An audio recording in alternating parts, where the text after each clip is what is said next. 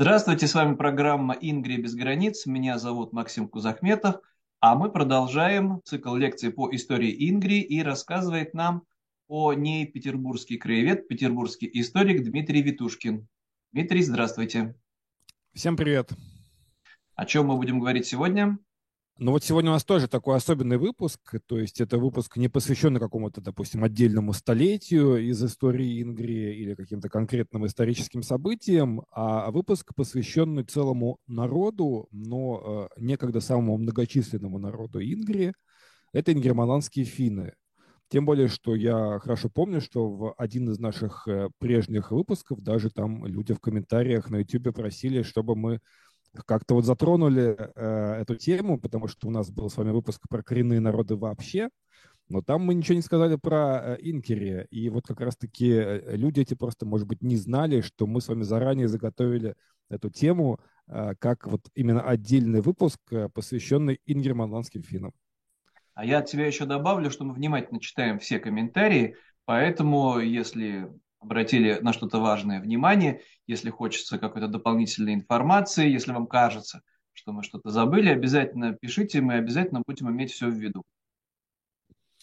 Вот, ну тогда начнем потихоньку. Я думаю, что э, сразу сошлюсь на источники, которые могут интересовать людей. Э, здесь я, наверное, скажу только про один такой максимально э, соответствующий нашей теме источник. Это вот э, такая книжка ее уже можно было видеть э, в предыдущих выпусках э, за моей спиной. Это и есть история ингерманландских финнов, э, то есть Инкрен Сумалайсер история. А книга еще 60-х годов, она была в Финляндии выпущена более половины столетия назад. А, ну вот не так давно, уже в 21 веке, она была издана издательством Геоли на русском языке. Так что при желании, я думаю, что кто ищет, тот ее найдет. А, книжка достаточно детально описывает историю э, того самого народа, который мы знаем именно как ингерманландские финны. Ну, давайте э, вкратце тогда ее сейчас с вами и рассмотрим. А история эта ну, достаточно тяжелая, потому что э, начиная с 17 века постепенно ингерманландские финны сталкивались со все большим и большим количеством проблем. И особенно, конечно, трагическим, тяжелым для них вышел 20 век, э, поэтому э, мы можем вот именно в разрезе этих четырех столетий рассмотреть э, все, существование этого этноса. А, ну, начнем с этногенеза. Откуда они вообще взялись, ингерманландские финны? Некоторые думают, что ингерманландские финны – это как бы просто финны из Финляндии, которые вот здесь под Питером жили. И ничем они не отличаются от тех самых финнов из Суоми. Это неправильно. То есть э, здесь надо понимать, во-первых, что э, само понятие ингерманландские финны в 17 веке отсутствовало. И э, более-менее единым народом эти два этноса себя стали позиционировать только вот ближе к концу 19 века. Потому что изначально это были именно два народа. Один из этих народов назывался Савакоты, или просто Саваки, как они иногда себя называют. Это выходцы из провинции Савалакс. Я думаю, что многие путешественники по Финляндии с этим топонимом сталкивались и знают, что он там есть и сейчас. А, ну, как ориентир, народ... это город Саванлинна. Да, практически да, да, на границе с Карелией. Ну да, то есть это немножко там подальше, чем, допустим, Миккеле, но э, да, вот тоже такая все-таки, наверное, больше восточная Финляндия. А, второй народ — это э, так называемые евремейсы, Э, это тоже выходцы из провинции Эвропя. Но сейчас эта провинция, это территория Карельского перешейка, сейчас это тоже территория Российской Федерации. Вот там некогда жило какое-то количество лютеран. И в начале 17 века, когда по Столбовскому миру 1617 года Ингрия отошла к шведскому королевству. Мы будем шведов... подробно про это все отдельно рассказывать, про все эти события. На всякий случай, это я просто, чтобы те, кто нас смотрит, слушает цикл этих лекций, не, не переживали, про это будет отдельный подробный рассказ, а сегодня просто мы про сам народ рассказываем. Да, сегодня у нас такая больше антропологическая тема, нежели баталистическая. Э, вот. То есть получается, что э, шведская корона, она э, столкнулась с известной проблемой. В результате достаточно долгой кровопролитной войны население Ингрии э, несколько убыло, достаточно сильно убыло. что, во-первых, многие погибли, во-вторых, э, люди, которые там были, может быть, более лояльны к России, к Москве, они в итоге отправились э, туда, в Московию. Так, например, появилась у нас Тверская Карелия в Тверской губернии. Ну, еще а, религия играла важную роль, да, для православных. Я бы сказал, что она тогда вообще для всех играла важную роль, причем более важную, чем что бы то ни было еще, потому что современных наций тогда еще не существовало, по большому счету. Э, то есть это все, все современные национальные государства, они по большому счету берут э, свое начало в 1648 году, э, уже в Вестфальском мире, когда постепенно, потихоньку как-то вот Европа стала переходить от вот этих сюзеренов и вассалов к системе национальных государств. Ну, после ну, 30-летней войны, да. Новая эпоха в истории Европы. Ну вот, и то там, допустим, э, потом еще только через сто лет появилась единая Германия, единая Италия и так далее. Вот, э, что уж говорить про э, наших с вами финно-угров, которые тогда, ну, наверное, не чаяли, что у них какое-то будет свое государство когда-либо, где-либо. Вот. И таким образом получается, что шведы, они просто э, стали всячески э, стимулировать переезд сюда на свои новые земли э, нового населения. Здесь есть очень важный момент. Вот очень часто в русских источниках мы читаем, что шведы переселяли финнов сюда. А здесь э, можно себе предположить, что это было как, как в 18 веке, когда Петр I строил Петербург. Но э, все было несколько иначе потому что крепостного права в таком виде, в каком оно было в России, в Швеции не было. Крепостного рабства. Да, простите, да, и заставить кого-то переехать было невозможно. Поэтому э, ну, э, это были свободные люди, э, а Швеция обычно просто на тот момент пыталась и достаточно успешно пыталась стимулировать их переезд сюда, ну, как правило, при помощи налогов, налоговых льгот. Не помню точно даты, но точно могу сказать, что Э, в какой-то момент э, переселенцы в Ингрию освобождались от всех налогов на 5 лет, а в какой-то даже на 10 лет. Э, это, мне кажется, даже сейчас это было бы достаточно продуктивной такой идеей для любых там новых территорий. И поэтому, да, действительно, многие на это клюнули, подались. Первые такие эдикты законные издавал Густав Адольф II, тот самый основатель Нейншанса потом его дочка, королева Кристина, и практически на протяжении вот всей первой половины 17 века э, действительно э, Швеция очень старалась, чтобы финны сами захотели сюда приехать. И действительно многие захотели. То есть это были сотни семей, семьи тогда были очень большие, там по, могло быть там по 10, 15, 20 детей. А, таким образом, э, ну, достаточно быстро вот эта вот опустевшая Ингрия, она во многом восполнила этот баланс, и действительно людей стало в ней больше, только это были уже лютеране. Э, кстати, здесь важный момент. Э, даже когда уже в ходе Северной войны э, Ингрию захватила Россия, и она стала частью Российской империи, провозглашенной в 1721 году, как раз-таки одновременно с подписанием Ништадтского мирного договора, здесь э, важно, мне кажется, для самих ингерманландцев было э, то, что э, даже это ничего особо не изменило в этнической карте Ингрии, потому что с приходом сюда русских, как это ни странно, вокруг Питера тоже стали возникать немецкие колонии, сюда стали приезжать выходцы из других лютеранских стран, те же голландцы, например.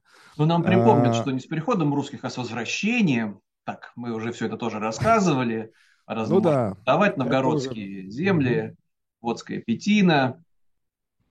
Ну, вот, э, и, э, ну, а уж если мы рассмотрим еще 19 век, э, то здесь еще тоже мы не можем не вспомнить такой замечательный народ, как эстонцы, которые в 40-е годы 18, 19 века особенно очень часто и очень массово переселялись из Эстонии на более восточные земли, то есть сюда, в Ингрию, в те места, где сейчас город Кингисепп, и даже гораздо восточнее. А, почему я все это сейчас вспомнил? Потому что, как мне кажется, для лютеран, коими были германские финны всегда, ну, важно э, э, было, чтобы вокруг них были, ну, как бы братья во Христе, причем той же самой конфессии. Таким образом, они в 18-19 веке не просто сохранили свою веру, но они э, еще и э, наблюдали вокруг себя других лютеран.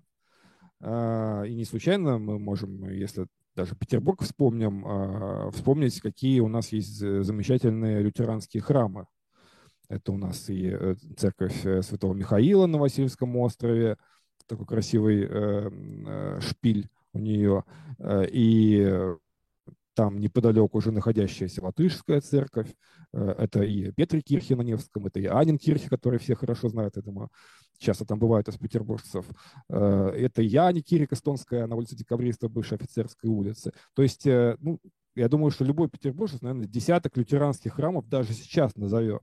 Это еще не а считая тех, которые были утрачены в советские Да, но можно добавить, что, конечно, существовали десятки приходов, каждая со своей церковью на территории Ингрии, Ингерманландии. В том числе все это продолжалось и после вхождения Ингрии в состав Российской империи. Это большевики начали борьбу с религией уже вообще, с любой. А до 17 года благополучно все эти приходы чередовались, функционировали лютеранские рядом с православными, никто никому не мешал, никакой кровавой вражды не было вообще. То есть, э, ну и возвращаясь к нашим э, финнам, э, все-таки здесь стоит сказать следующее. Вот получается, что на протяжении, ну, наверное, добрых трех столетий их существования – они как-то вот, ну, не было там тяги к смешению этих двух народов. Были евремейцы, были совокоты. Э, но потихоньку, видимо, в силу того, что все-таки это были очень близкие народы, э, которых понимали друг друга без словаря, и постепенно стали появляться смешанные браки, да, постепенно они стали э, ну, себя ощущать чем-то единым. Вот. Но по большому счету похожие э, процессы мы с вами видим э, много где, допустим, по России. Ну вот помните, в начале советской власти была провозглашена, допустим, республика Мордовия.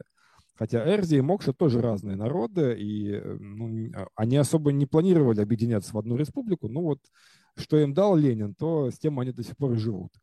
На Кавказе были такие же примеры и так далее.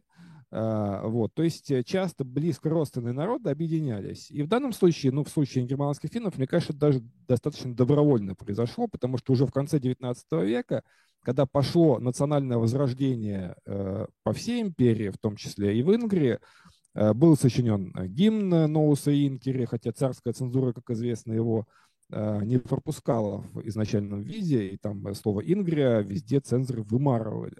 Вместо этого писали там такой нейтрально народ на финском языке. Э, только уже после 1917 года сам гимн Ингри э, предстал перед нами во всей своей красе. Ну, получается, Мозес Путера умер в 19 году. Ну, два года у него было на то, чтобы, э, так сказать, послушать и исполнить свой собственный гимн в изначальном варианте. Вот. Тогда же стали появляться многочисленные активисты германского движения уже ближе к 20 веку. Э, в частности, тот же самый Капра Тюнни, который, кстати говоря, как известно, был человеком очень левых взглядов. То есть он был социалист вообще-то.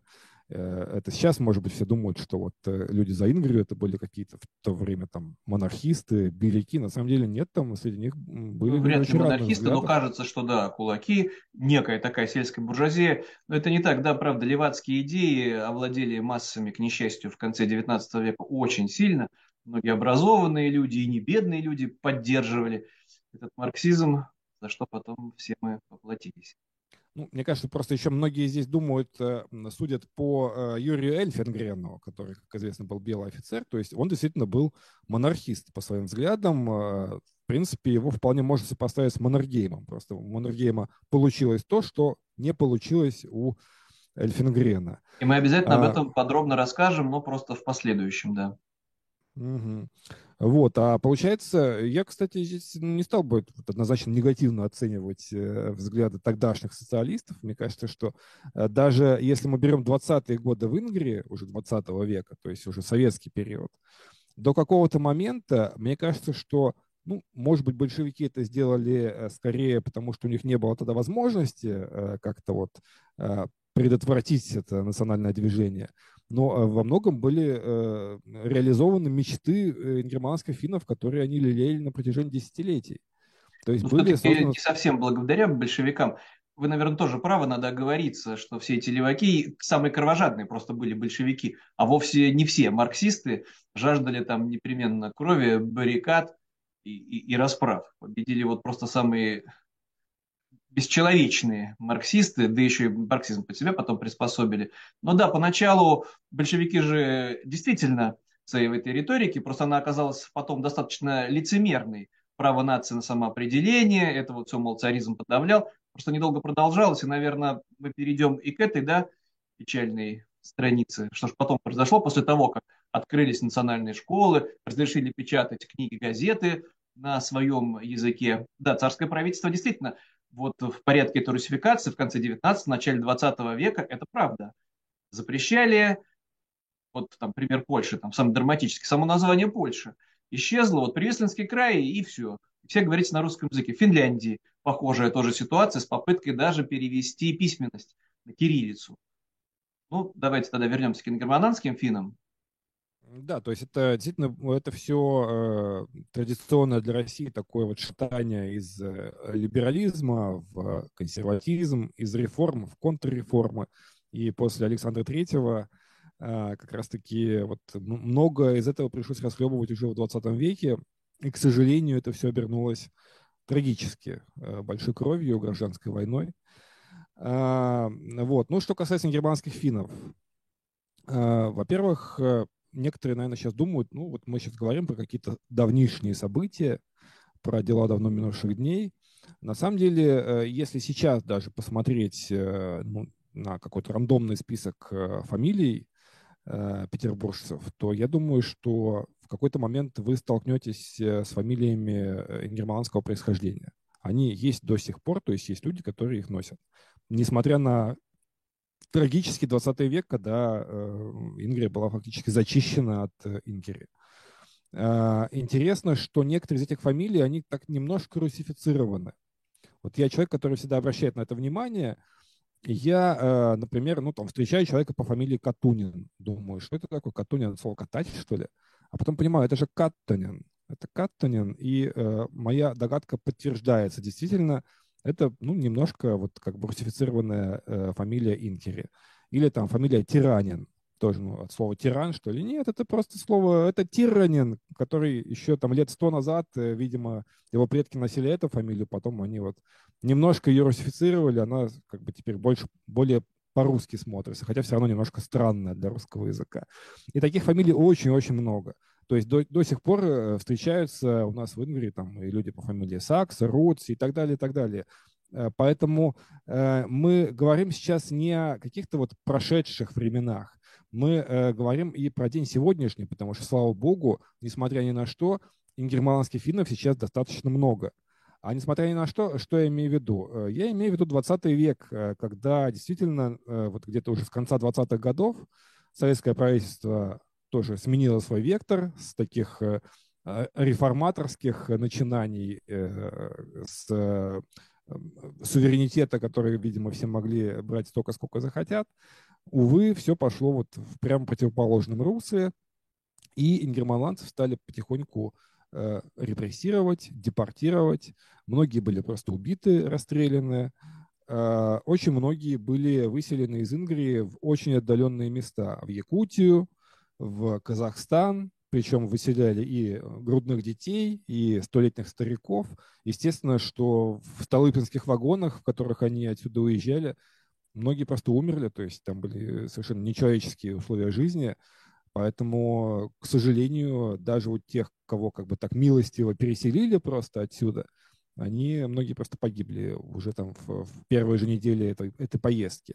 Ну, надо, наверное, Из... пояснить эту логику репрессий. Это в эпоху Большого террора, да, когда берут на себя работники НКВД, просто это план, да, такой, разоблачить тысячу врагов народа. И человек э, с неправильной да, фамилией, например, если фамилия похожа на финскую, на польскую, на немецкую, это очень удобно, практически гарантированный вариант. Под пытками все признаются, что ты был э, немецким, польским, финским шпионом, и ты бодро отчитываешься о том, что разоблачил э, очередную группу людей. Дальше получается, что если повезло, то ссылка, а если не повезло, то расстрел в день вынесения приговора, и вся эта кровавая страница отечественной истории до сих пор ведь не было какого-то трибунала, процесса, чтобы был осужден сталинизм в этом вот своем, в том числе это же получается геноцид, тоже присутствовал именно вот совершенно конкретно по национальному признаку. Вот там, как полякам доставалась, не дай бог, там польская фамилия. Ну и здесь вот вокруг э, тогда Ленинграда уже, да, несчастье ожидало людей с недостаточно такими русско-славянскими фамилиями. И вот на, в первую очередь на них обращали внимание работники НКВД. Да, и э, я бы здесь еще отметил, что э, ну, вот сложно забраться в голову к э, большевикам НКВДшникам, тем более, э, ну, давайте просто попробуем предположить, почему это все случилось. Я думаю, что, видимо, считалось, что э, ингерманландцы, люди там с финскими корнями здесь, вокруг Ленинграда, они в случае наступления финнов, а уже многие предполагали, что Вторая мировая неизбежна, Э, что они вот будут такой пятой колонной, будут помогать своим э, финам, маннергейму, что они все какие-то подозрительно э, буржуазно настроенные, слишком уж богатые. Э, то есть, как бы, ну вот считалось, что они неблагонадежны. Это, кстати, не какая-то уникальная история в Советском Союзе. Мы можем просто вспомнить Э, многие такие истории, каких, э, какие народы были также депортированы, репрессированы в советские годы, примерно в те же самые 30-40-е годы. Это и нохчи чеченцы, это и крымские татары, это и э, корейцы, это и немцы, когда была разогнана республика немцев по Волжье, ну и так далее, и так далее. Список можно долго продолжать. Вот, поэтому здесь надо понимать, что большевики боролись не только с Э, недобитками, как они говорили, э, среди русских, но и вот с людьми просто не той национальности. Хотя официально при этом декларировалось, э, что вот мы такой интернациональный Советский Союз, что у нас все сплошная дружба народов.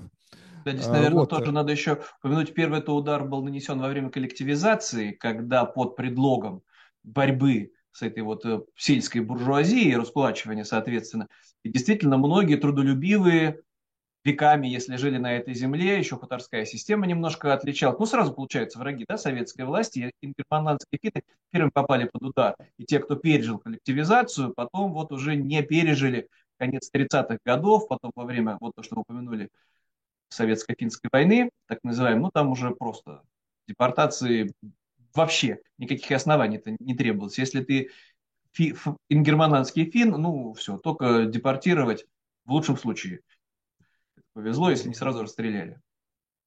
Кстати, вот э, опять же, может быть, не все об этом знают, это такой не самый известный факт, э, но э, как раз-таки потомком этих самых депортированных в Якутию нирманландцев был наш губернатор Владимир Анатольевич Яковлев несмотря на русскую фамилию, он был э, этническим ингерманландцем, ну и остается, слава богу, дай бог ему здоровья.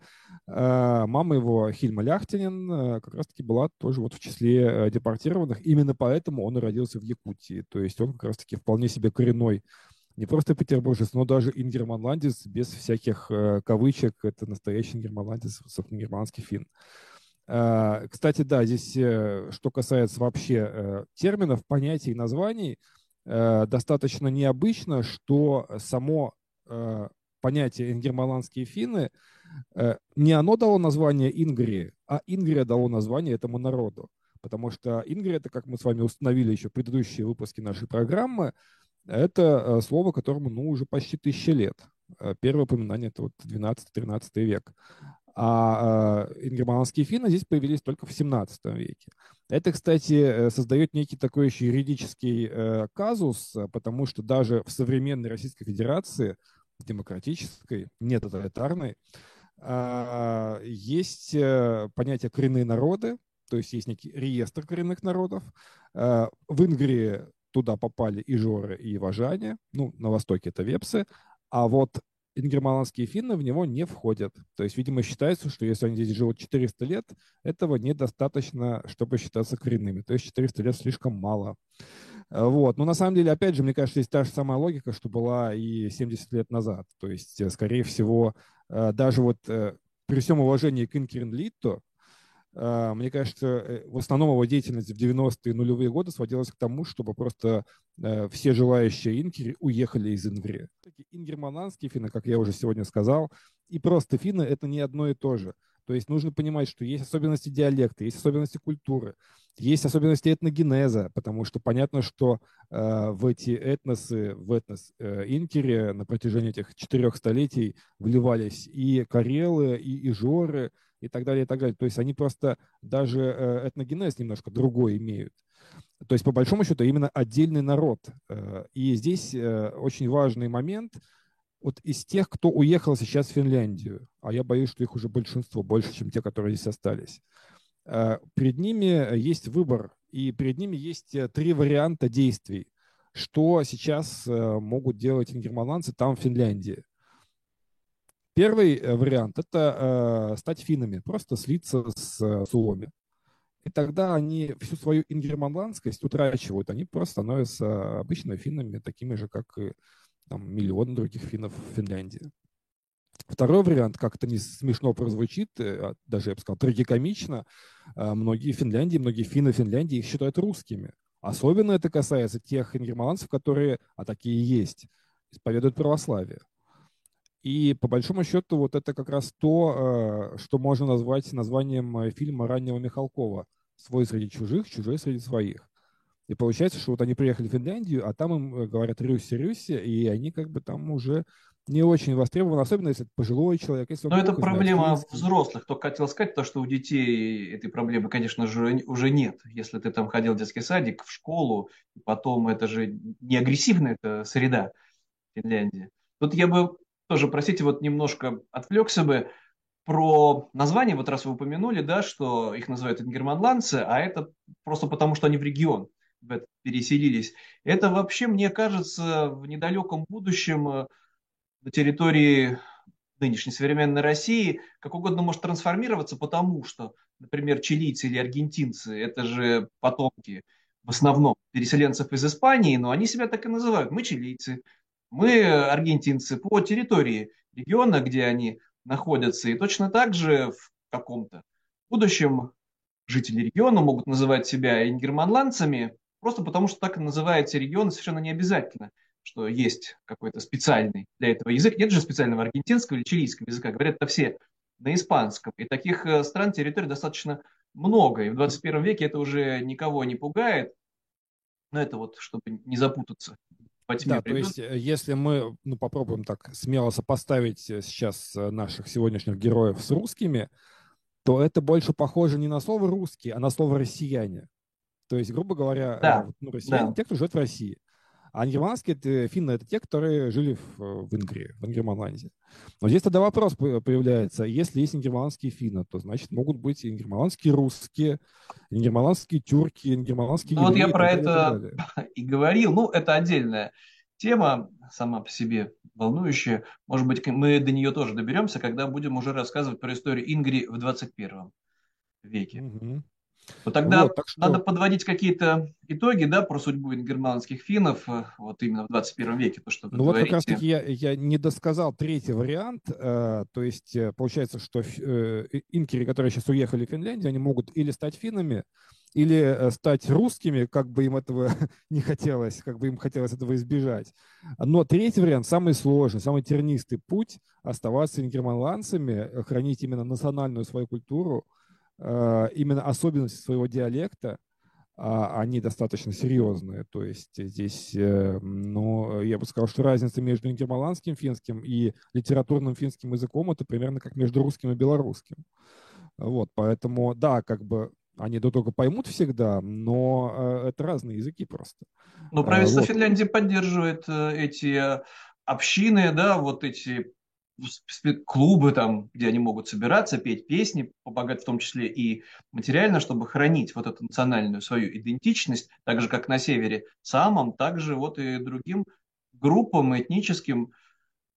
Это все не безнадежное дело, вот вы правильно говорите, было бы желание, потому что, ну как вот, если ты и в советской это власти чудо, если помнил, сохранил, да, вот эту ингерманландскую речь, а чтобы ее там еще возрождать, да еще чтобы дети это все помнили, и не воспринимали с какой-то ухмылкой. Вот там бабушка на непонятном языке что-то говорит. Это же иногда кажется смешным, да, как это деревенская речь, такая не очень э, литературная, не то что по телевизору. Но есть герои, которые все это сохраняют. И в Финляндии там достаточно сильные есть и клубы, и общины, которые проводят встречи, мероприятия, издают книги именно на ингерманландском наречии, на ингерманландском языке.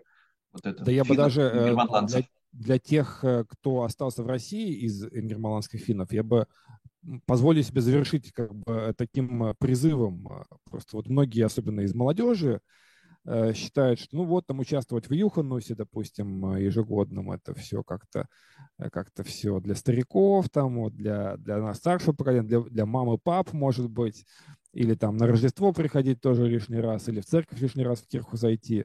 То есть не все понимают важность этих традиций. Вот я просто хочу, чтобы эти традиции жили.